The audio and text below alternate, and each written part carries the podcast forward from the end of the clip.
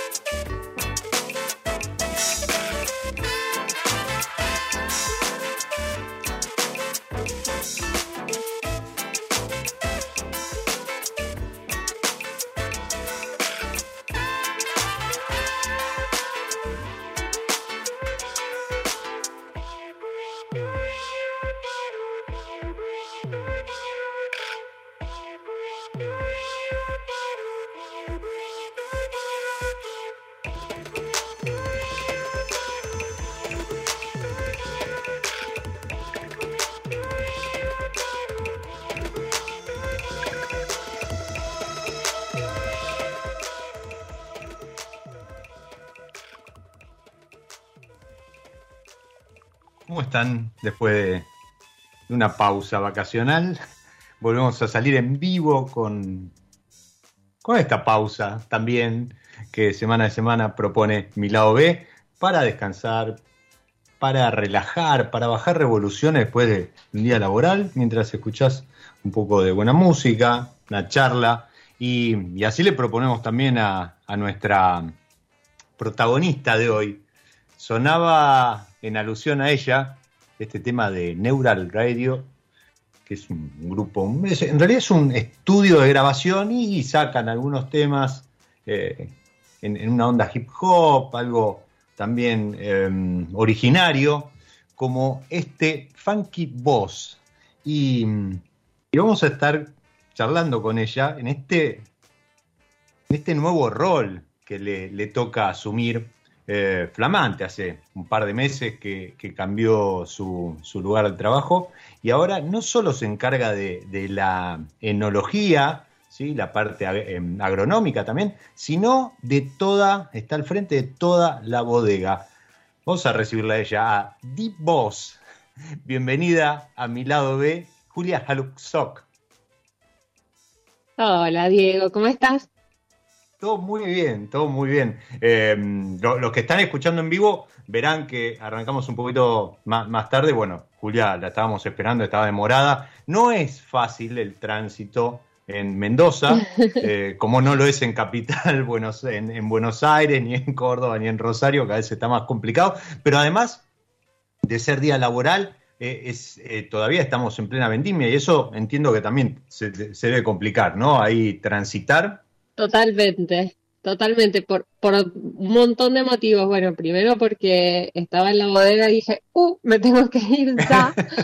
y después porque justamente, claro, justamente el problema de tránsito era porque se había caído un, un par de vines de uva mm. en el medio de la ruta, entonces de un camión, así que bueno, estaba demorado ahí el tránsito. Pero, pero bueno, acá estamos, acá estamos. Bueno, bienvenida. ¿Cómo, ¿Cómo estás? ¿Cómo te sentís en este nuevo rol? ¿Te, ¿Te, estás acomodando, supongo, todavía? Porque el cambio fue en diciembre, ¿digo bien?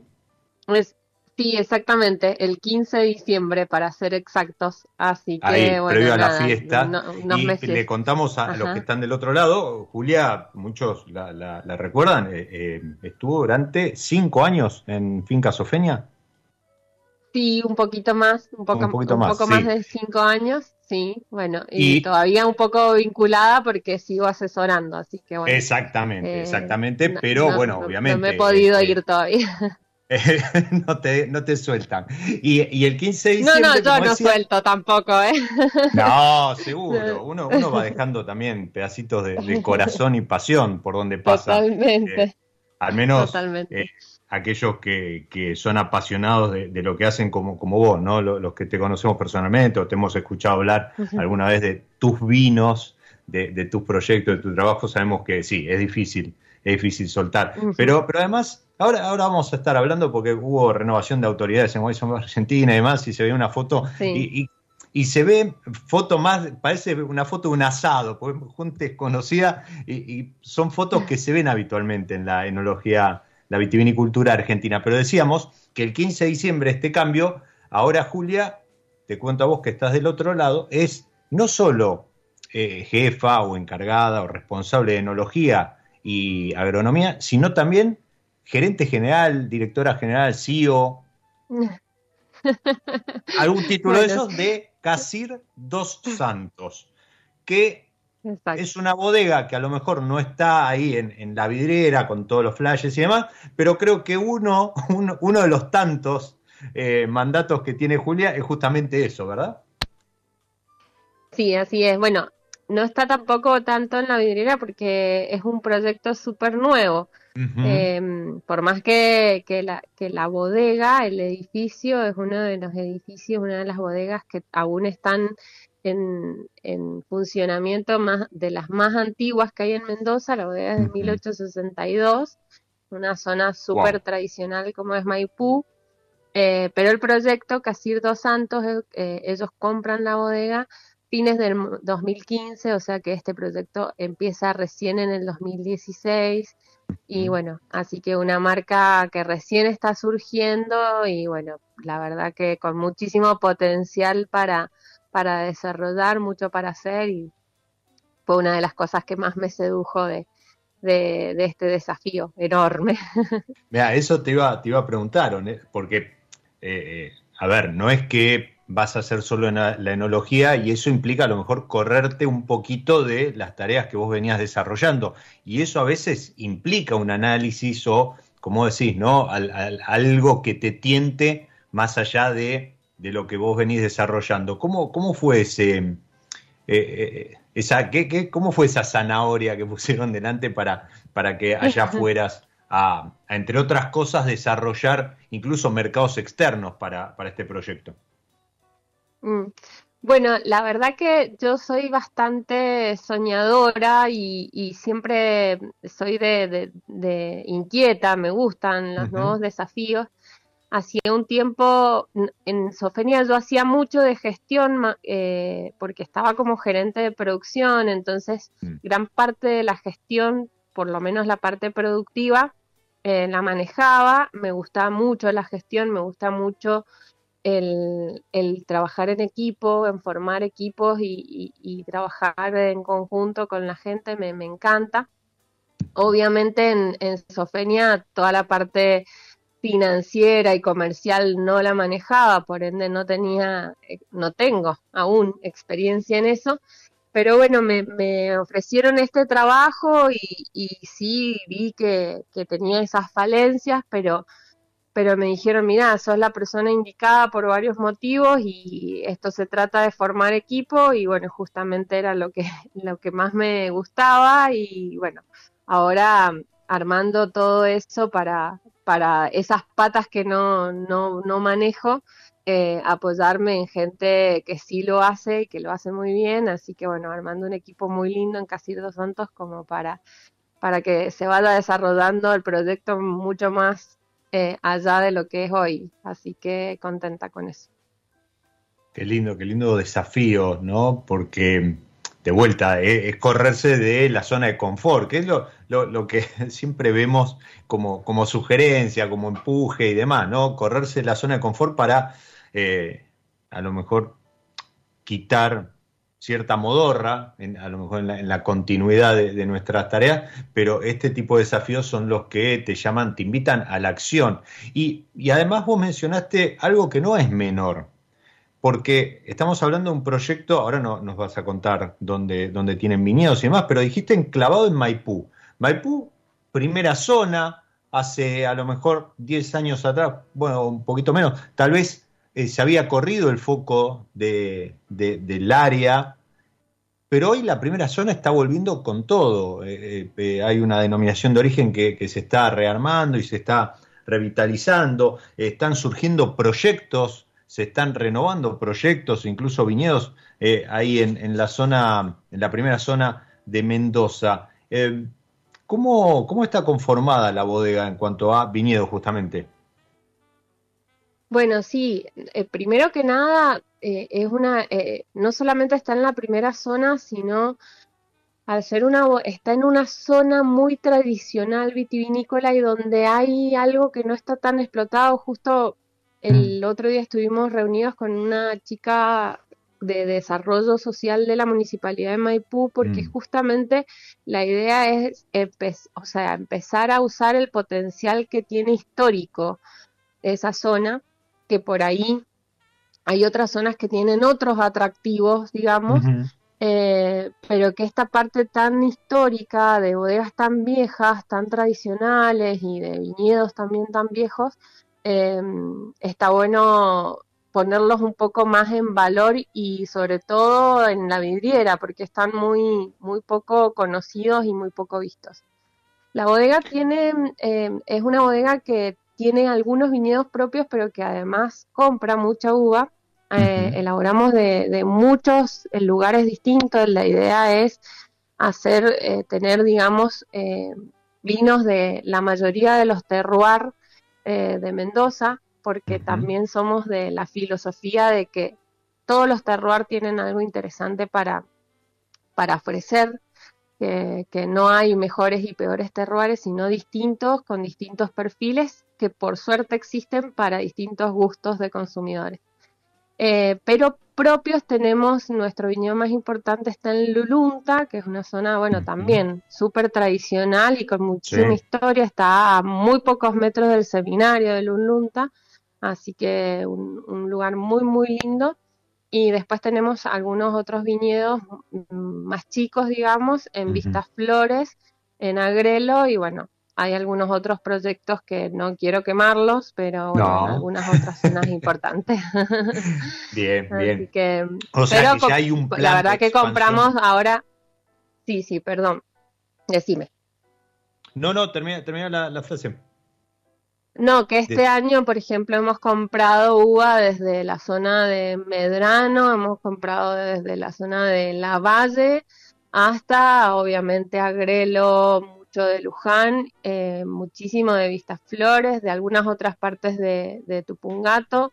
Compramos también de los sauces, que, antes no se compraba, pero bueno, justo el viñedo que yo compro para Pulso, compré también para Casir.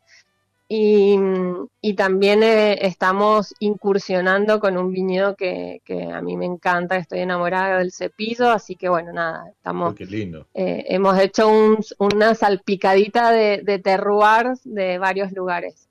Qué lindo porque aparte de eso te da, te, como que te abre el juego para mezclar, hacer líneas, este, comparativas, este, cortes de diferentes zonas.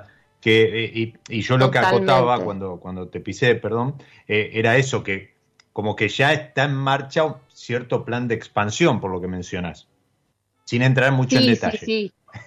Exacto, sí, la idea obviamente eh, hoy por hoy estamos como muy, digamos, discretos a la hora de, ponernos a buscar nuevos desafíos porque ya de por sí hay que hay que darle una estructura a la marca, a una estructura comercial principalmente, y bueno, eh, hay mucho que hacer con lo que ya hay, pero sí ideas y, y, nuevos futuros desafíos hay un montón, así que sí, muchas ganas de expandir, pero bueno, estamos siendo como muy discretos eh, a la hora de pensar en eso para ir paso a paso. Pero sí, y con respecto a, lo que hablas de jugar, em, a mí me gusta mucho eh, jugar con distintas zonas para, para hacer cortes y todo, pero sobre todo para cofermentar. Eh, me gusta mucho cofermentar zonas porque se dan cosas mucho, muy interesantes, mucho más interesantes a veces que los cortes. Así que, bueno, nada. Ahí, sí, se entiende. bueno, a ver, para, el que está escuchando, cofermentar es, tomar uva de, un lugar o de un mismo viñedo, pero juntarla con otra y que fermente junta.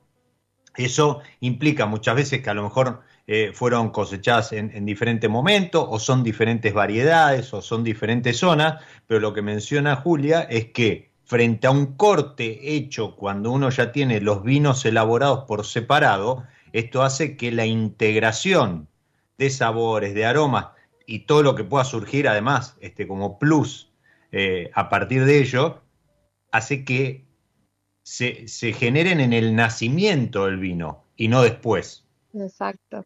Eso sí, obviamente es mucho más interesante y forma parte de la alquimia que de la mano, de, la impronta, la firma del enólogo, de la enóloga, eh, al momento de elaborar los vinos. Y y, también deslizaste por ahí, dijiste mi vino, mi proyecto personal, después le, vamos a dedicar unos minutos a Pulso, eh, también un vino que venís elaborando eh, hace mucho tiempo, con, em, con no, no, no, sé si con cautela, pero es, es, son, son unas etiquetas, a lo mejor poca cantidad y más, pero es como que ahí despuntás el vicio.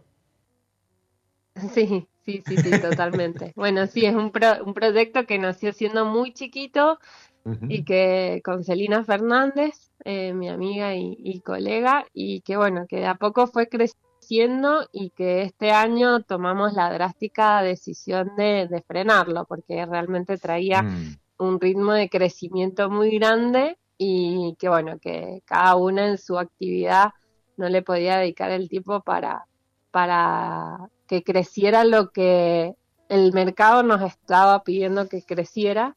Así que bueno, dejamos, decidimos dejarlo, digamos, como un proyecto pequeño de autor, sí, por ahora, para poder dedicarle el tiempo que se merece.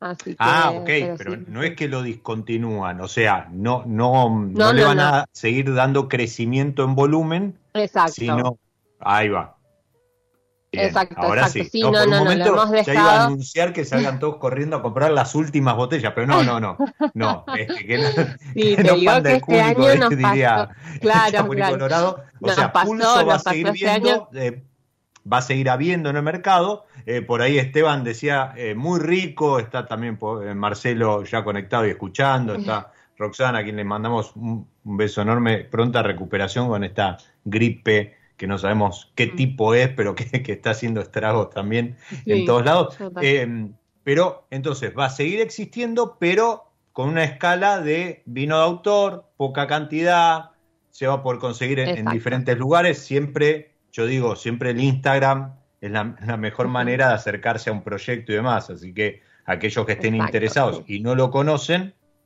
pueden ir a Pulso Wines eh, en, Instagram y, conocer un poco más y acercarse a lo mejor a alguna botella.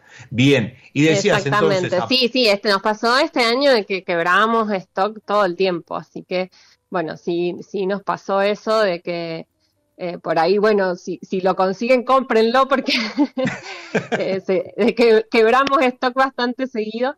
Pero bueno, sí, la idea es, obviamente el proyecto va a seguir, pero va a seguir en una escala de, de pequeños productores, digamos. Bien, bien. Sí, a ver, uno muchas veces, y esto le pasa a, cualquier proyecto, independientemente de la, de, la escala, eh, es como que quebras stock pronto, te entusiasmas, no querés a lo mejor defraudar al cliente y empezás a sumar volumen, y sí, en algún momento ah, eh, se te puede llegar a ir de las manos y a lo mejor incluso hasta perder el foco inicial con el que se había iniciado el proyecto. Entonces, nada, como decís, a lo mejor es una decisión drástica, hay que sentarse, parar la pelota y, y analizarlo, pero muchas veces también hace que quede intacto el espíritu del proyecto. Y creo que Pulso, desde el nombre, desde el espíritu, desde la etiqueta, tiene mucho para decir. Entonces me parece que a lo mejor hacerlo crecer demasiado podía llegar a, a, correr la, la idea de, desde donde está hoy plantada. Exacto. Por lo menos mientras no podamos dedicarle eh, un, tiempo mayor al que, que hoy podemos dedicarle. Así que bueno, eh, por el momento sigue así.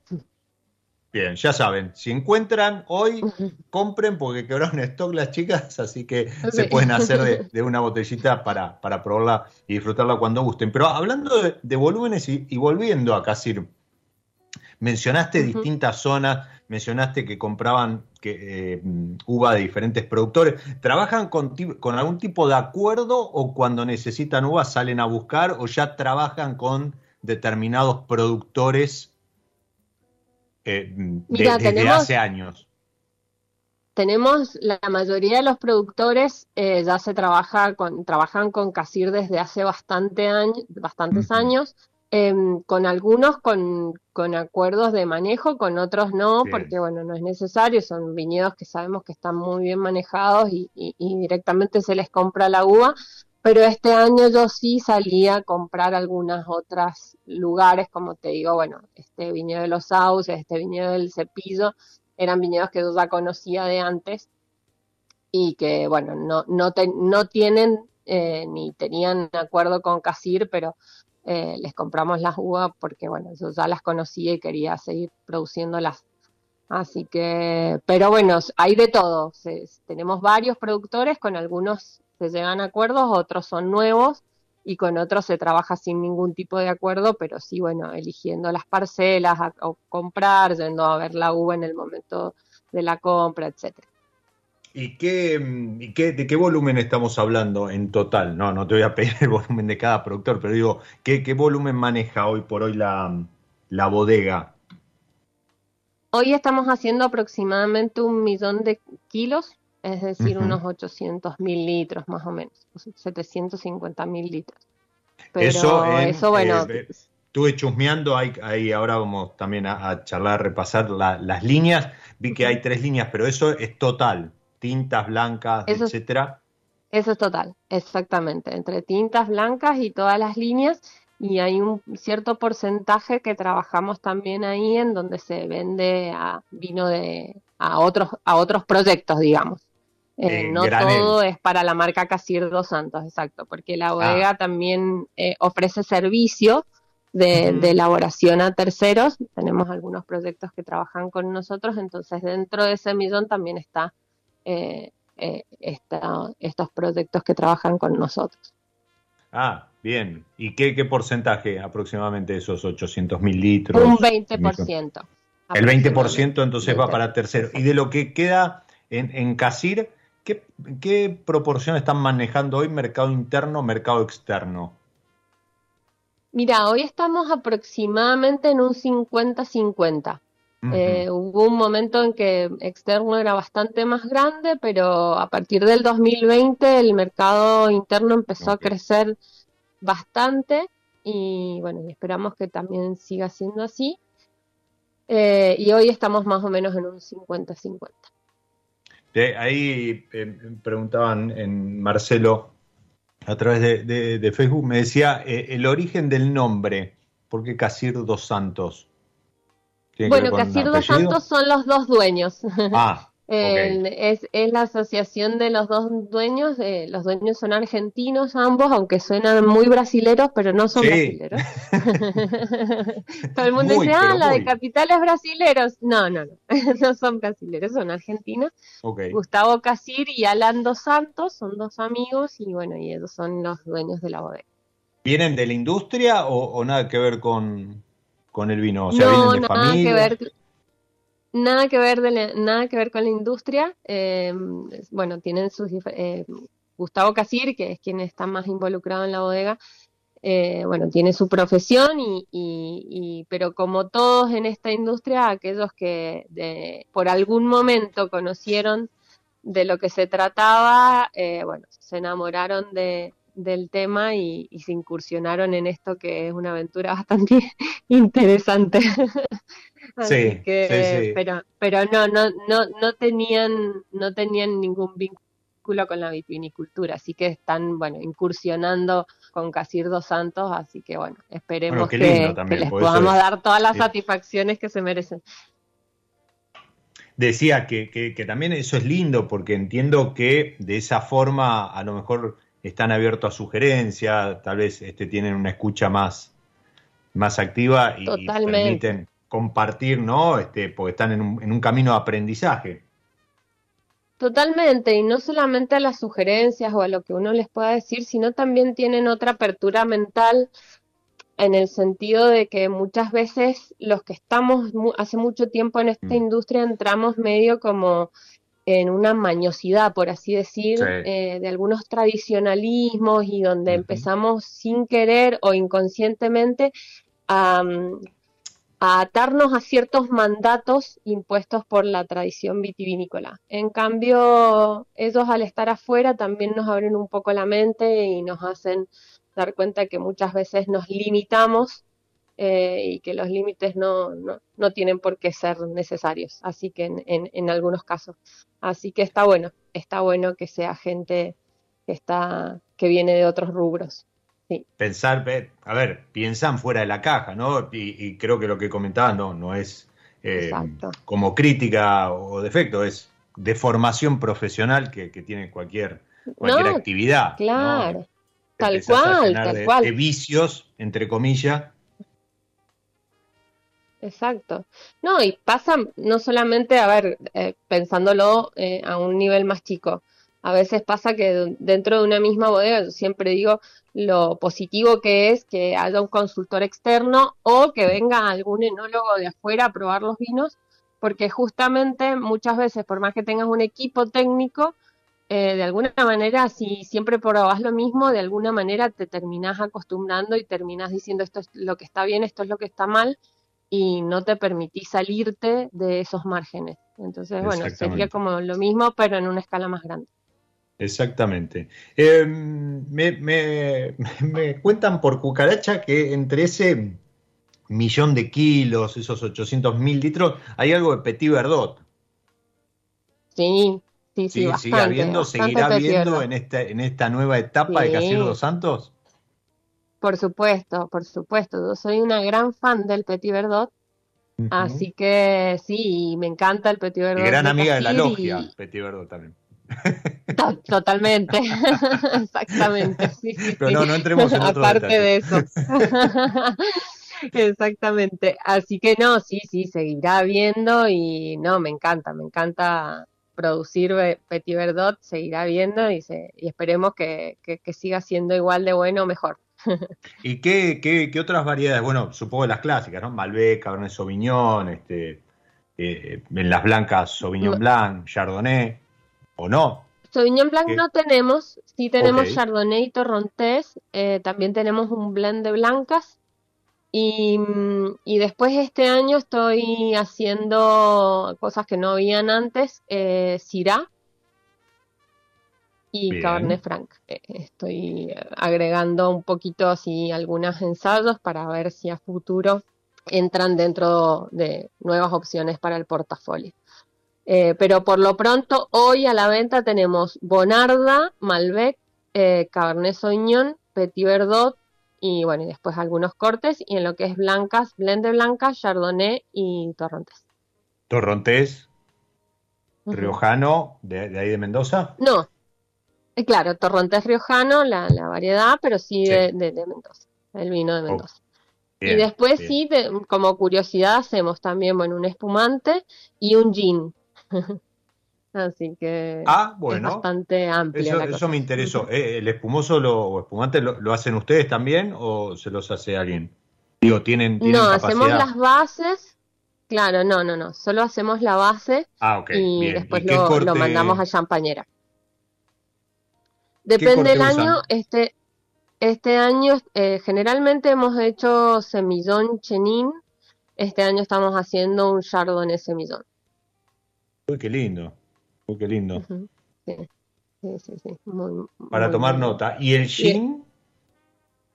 Y el gin es un gin que hacemos, eh, bueno, nos los hace una destilería eh, Ujú. muy conocida de Mendoza y que a diferencia de, tenemos, bueno, nuestra, nuestra receta aparte, digamos, que, que la hemos ido desarrollando con los maestros destileros de la destilería, pero lo que tiene de, digamos, de diferente a los otros gin que hacen ahí es que tiene un añejamiento en barrica de, de dos semanas uno tenemos y otro de cuatro semanas y bueno, que le da una complejidad distinta, que la tiñe también un poquito, entonces sale con un color rosadito, bueno, eh, es bastante interesante gin.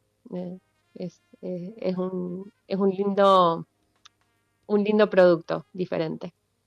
No, seguro, complementa un poco la oferta. En, en- a ver, y creo que hoy también el mercado, no digo que, le, que todas las bodegas ahora van a salir a, a producir gin, pero digo, es un, un mercado que ha crecido mucho y es como que Sí. todo el mundo, no, o sea, no sé, el, el público no se ha casado con algún gin nacional, ¿no? Entonces es como que, disfruta esta enorme variedad que hay en, en todo el país, así que está bueno tener, tener algo, pero eh, entiendo que ese toque le puede agregar alguna, alguna complejidad muy interesante, hasta como para probarlo solo, digo. Exacto, sí, sí, sí, así es, así es, está pensado como para tomarlo solo. Obviamente, si alguien le quiere poner tónica, hielo, lo que sea, está totalmente abierto, pero sí, bueno, tiene esa complejidad, está bueno para probarlo también como cosa distinta. ¿Y lo comercializan junto con el resto del portfolio o, o lo venden, no sé, exclusivamente en la bodega? No, no, no, lo comercializamos con el resto del portfolio. El problema es que, bueno, sí, al ser una destilería muy chiquita y al, al llevar un añejamiento en barrica, eh, hacemos muy pocas botellas. Entonces, bueno, es un, es un producto que lo trabajamos muy como edición limitada, pero está dentro del portfolio, sí. Buenísimo, buenísimo. Y, y- y ya que estamos, y si te parece, cerramos con, con dos preguntas. La parte del portfolio antes de ir a una pequeña pausa. Que Bueno. eh, yo vi, son tres líneas, ¿es correcto? El, el Eh, portfolio, son, exactamente, son, o al menos tres hoy, líneas. ¿no? Estamos línea hablando de hoy. Eh, puede que esto, estos planos, o la nueva administración, como se dice habitualmente, la nueva administración empiece a agregar algunas cosas, pero hoy son tres líneas las de Casir. Exactamente, sí, son tres líneas. La línea de entrada de gama, que es la línea Avatar, que bueno, dicho sea de paso, un nombre divino, me encanta la marca, tiene mucha fuerza, tiene mucha llegada hoy, creo que, que es un, que es un nombre que nos llega mucho en esta modernidad eh, y que, bueno, eh, también tiene una estética y una gráfica muy linda en sus etiquetas. Y, que es toda la línea joven, y después tenemos una línea intermedia que se llama Casir dos Santos Estate, que, bueno, que ahí sacamos un Petit Verdot, un Cabernet Sauvignon, Malbec y el blend de blancas. Y después una línea reserva que también es Casir dos Santos. En realidad son, son tres líneas, pero tenemos, son cuatro líneas, porque después está el Gran Corte, que es nuestro vino ícono, icono. que también se llama Casir dos Santos. Y si tuvieses, no, recién, a ver, recién llegada a la bodega, diciembre, dijiste, bueno, quiero probar, o a lo mejor ya los conocías, y tuvieses que recomendar una etiqueta o dos. Esto, esto va para Marcelo, que, que siempre pide, pide el destacado del portfolio. ¿Cuál, cuál sería? Dos. Yo iría por el Sí, Petit no, Verdot, pero bueno, gusto Bueno, personal. sí, sí, sí. Uno, uno iba a ser el eh, de mis destacados, el Reserva Petit Verdot, sería uno de Mm. mis destacados. Me cuesta elegir, o sea, realmente hay varios, hay muchos muy buenos, pero bueno, voy a elegir dos y después eh, el Avatar Bonarda. Creo que así en sus líneas son, son los que más me sorprendieron cuando, cuando llegué y que, y que me gustan mucho. ¿Y el, el- el Bonarda de, de qué zona es? Bueno, hay, eh, depende del año, eh, Ah, pero hay, tiene bastante, tiene bastante Bonarda de la Valle y eh, otra parte de Bonarda de Medrano. Así que es, es un corte de zonas. en este caso que es el 2020. Bien, pero son zonas bonarderas, por, decirlo de alguna manera. Exacto, zonas cálidas, exacto. Exactamente, a mí me encantan las bonardas. que, la noto. Totalmente, fruta muy madura. Sí, sí, sí, muy frutados, con fruta muy madura, pero a su vez con, con, con bocas, viste, nada de, de cosas ligeras ni, ni, ni súper tensas, sino con, con, buen volumen de boca, acompañados con una linda frescura, no, no, están muy interesantes. Qué rico, qué rico. Yo, eh, bueno, ahora voy a presentar el vino con, con el que estoy acompañando la charla. Eh, vamos a hacer una pausa. Dentro de esta pausa, a, la vuelta vamos a estar charlando un poquito de la vendimia 2022, de una semana complicada, tanto para el este como para Valle Duco, con, con ahí con, con unas heladas que no sé si estaban, eran esperadas o no, pero que, complicaron a algunos productores demasiado. A pesar de que estamos en, la otra punta del viejo mundo, eh, esto mismo se está dando también en Francia y en, España, ¿sí? la están pasando muy mal. Ya hay productores que han perdido el 100% de, de la producción en, en Francia y apenas estaban entrando en primavera, así que eh, va, a ser, va a ser difícil la, 2022. Vamos a estar hablando de eso, vamos a estar hablando un poco de la realidad del vino con, con Julia. Pero mientras tanto, jugamos, como lo hacemos en cada episodio, con los amigos de San Felicien y alguna de, de, esas etiquetas que ellos tienen en, en, su línea, acompañado de algo de música. Y para, para la charla de hoy, la charla, hermosa charla que estamos disfrutando con Julia, elegí el San Felicín Sangiovese 2018, que no es cualquier Sangiovese, sino que es un homenaje junto al, al, Museo de, Arte Decorativo ¿sí? y, y, al Instituto Italiano de Cultura, es un homenaje a Federico Fellini. Así que para este Sangiovese, para Federico Fellini, vaya este órgano swing tem.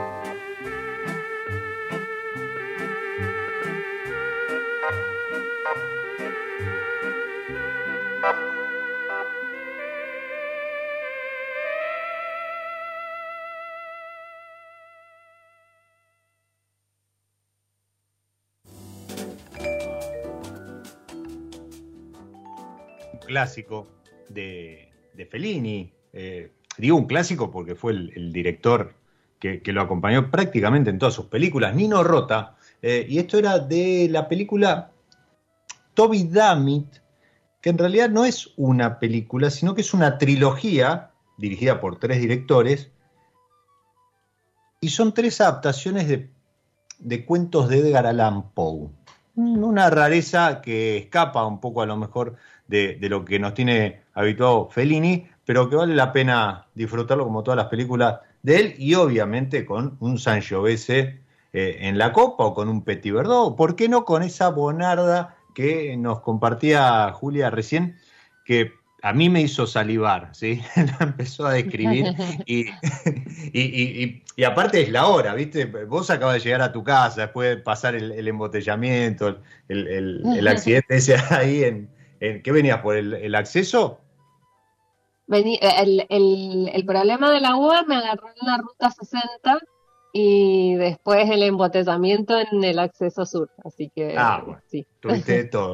bueno, entonces, perfecta esta hora como para servirte una copa, relajar, seguir escuchando la charla. Y, te decía, dos, como dos temas me, gustaría charlar con vos. Eh, uno es eh, cómo los trató en la vendimia 2022 el tema clima porque hubo de todo, hubo eh, tormentas fuertes, hubo inundaciones en algunos sectores, hubo granizo, eh, hubo sonda, bueno, sonda está siempre, aunque no lo veamos en Mendoza, pero eh, la semana pasada esta, esta helada, que, muy bien, yo lo, comentaba hoy a la mañana en el, en el newsletter, Geografía del Vino hizo un, mapita increíble con todas las zonas y las temperaturas, pásense por arroba Geografía del Vino ahí en Instagram para... para eh, investigar un poco más de cómo se, dio esta helada. Pero ¿a usted cómo los trató en la bodega, Julián?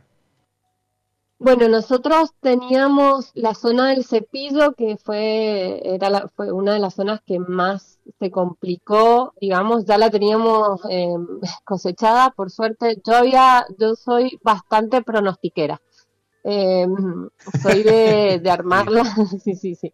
Sobre todo, bueno, eh, en Sofenia que, que, organizaba, que tenía muchas hectáreas de viñedo por, por organizar, digamos, cómo cosecharlas, eh, y no tenía, o sea, la enóloga para pelearse era yo misma, entonces eh, nunca tuve ese tema de enólogo agrónomo, lo decidía todo, eh, siempre me basé para tomar las decisiones, obviamente la, parte técnica y organoléptica es la más importante, pero sí yo soy también de tener muy en cuenta la parte operativa de la cual sos muy dependiente del pronóstico.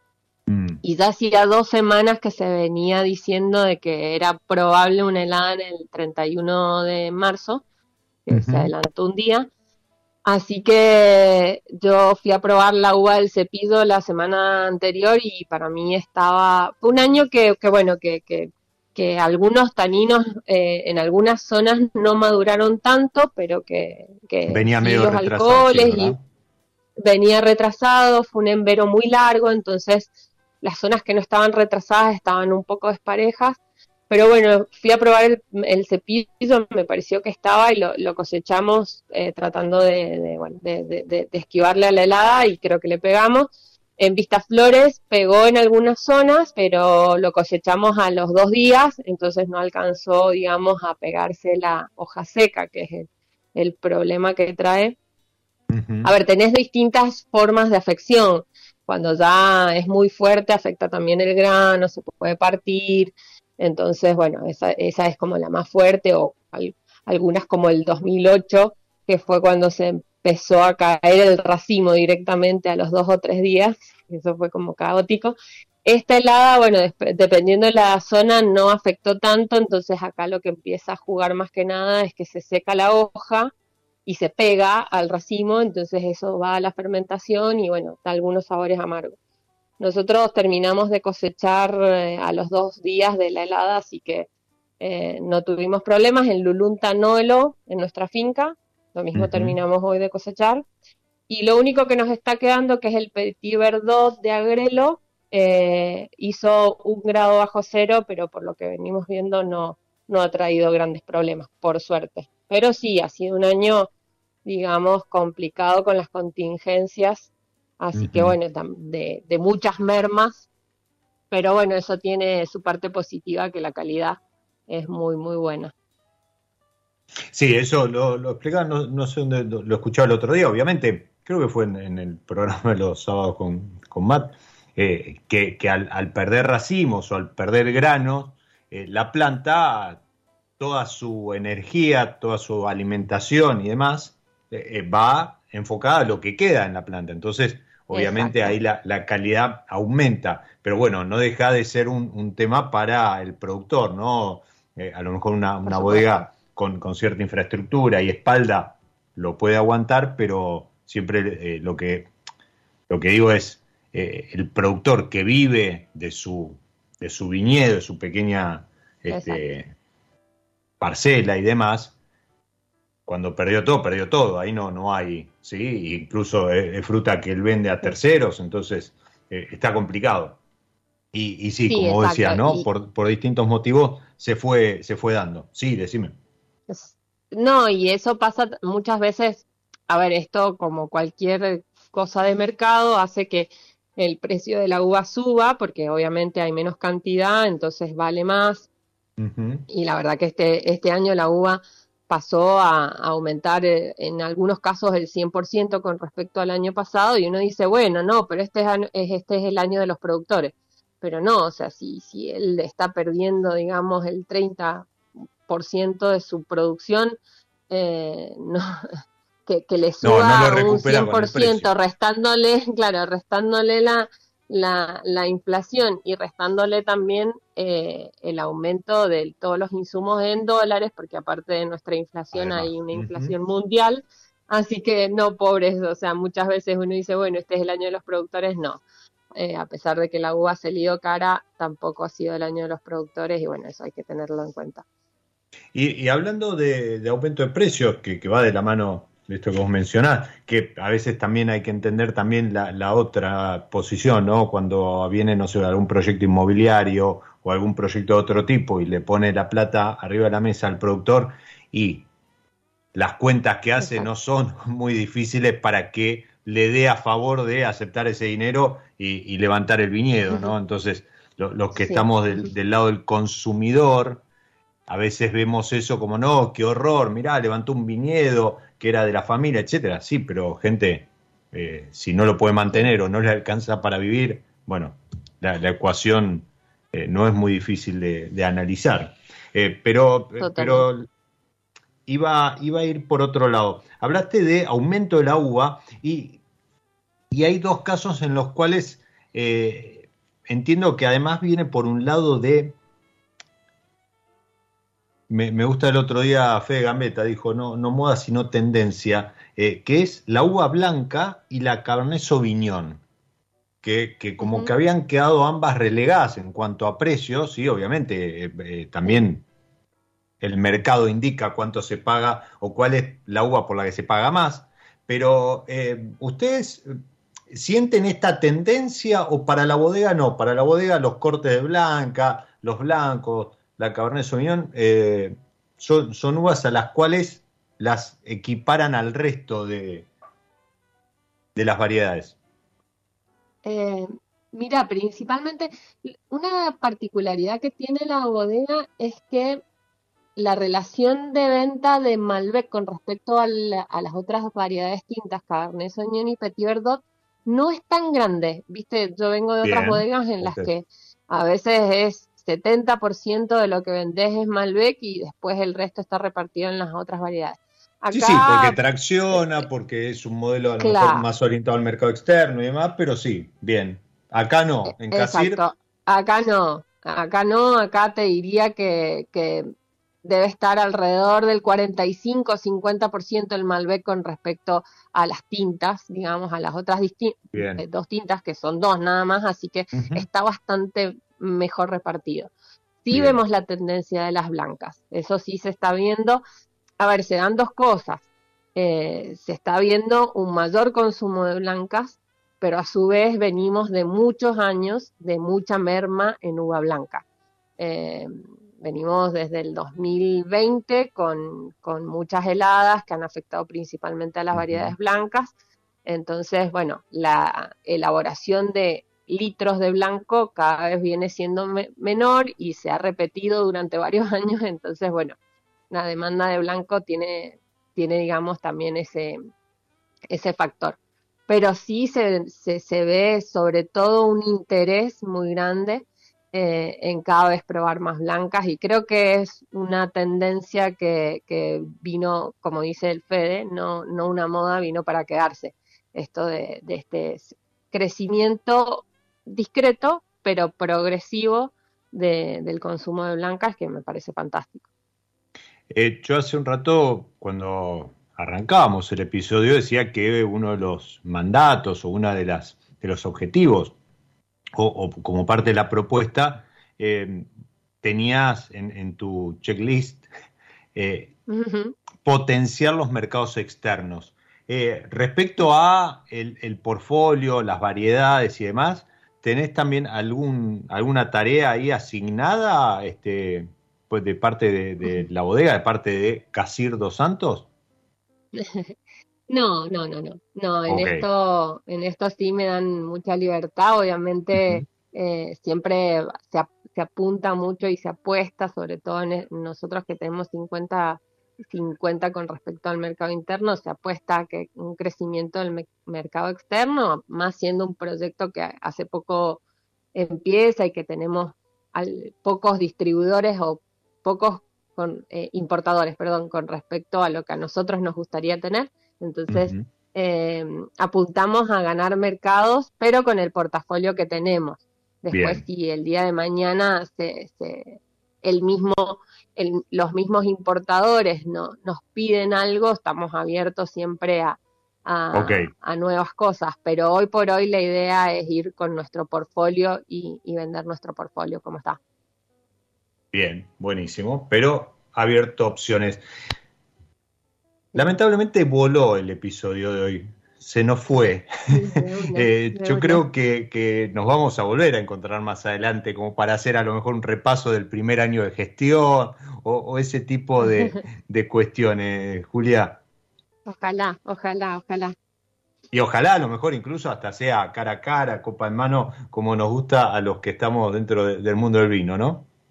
Totalmente, sí, por favor, por favor. La virtualidad la verdad que es fantástica y nos ha abierto, nos ha, nos ha ayudado en un montón de cosas, sobre todo en estos años de pandemia, pero no hay como el cara a cara, la verdad no, que... Totalmente, totalmente, en eso creo que estamos todos de acuerdo.